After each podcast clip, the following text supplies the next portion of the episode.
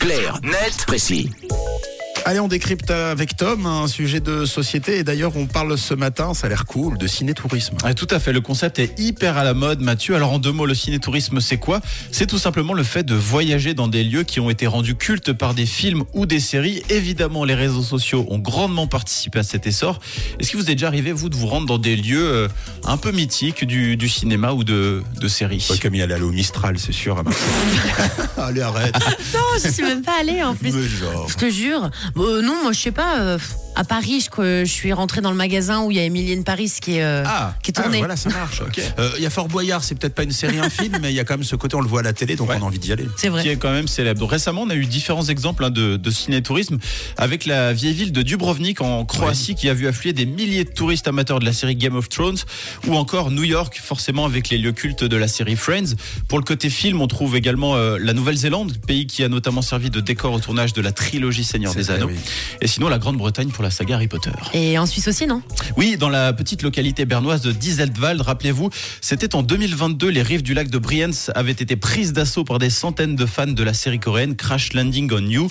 L'afflux est d'ailleurs assez impressionnant pour la population locale, souvent.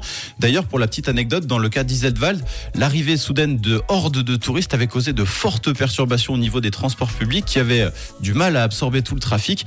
Ça donne souvent lieu à des situations euh, cocasses, parfois même un peu ridicules, mais pas ridicules pour tout le monde. Certains y ont vu une opportunité. C'est le cas de Netflix qui a sauté sur l'occasion en France. La plateforme s'est associée à une agence qui s'appelle Atout France et qui est chargée de faire la promotion du tourisme français à l'étranger. Le but de ce partenariat est simple, faire venir de nouveaux touristes en France en proposant des circuits en lien avec des séries de la plateforme. Paris, tu le disais Camille, pour la série euh, Emily in Paris ou encore la Normandie avec les plages et les falaises d'Étretat pour la série euh, Lupin, par Ah oui. exemple également. Forcément. Et d'autres lieux euh, pourraient à terme euh, intégrer le catalogue. Et oui, parce que le marché est porteur, très porteur. Selon une étude réalisée pour Netflix en France auprès de publics américains, japonais et allemands, les spectateurs qui ont regardé des programmes français sur la plateforme sont trois fois plus susceptibles de désigner la France comme leur prochaine destination de voyage. C'est trop bien. C'est euh, ce qu'on appelle l'effet.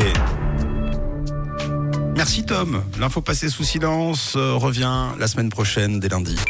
Parler d'actu, c'est aussi sur rouge. Rouge.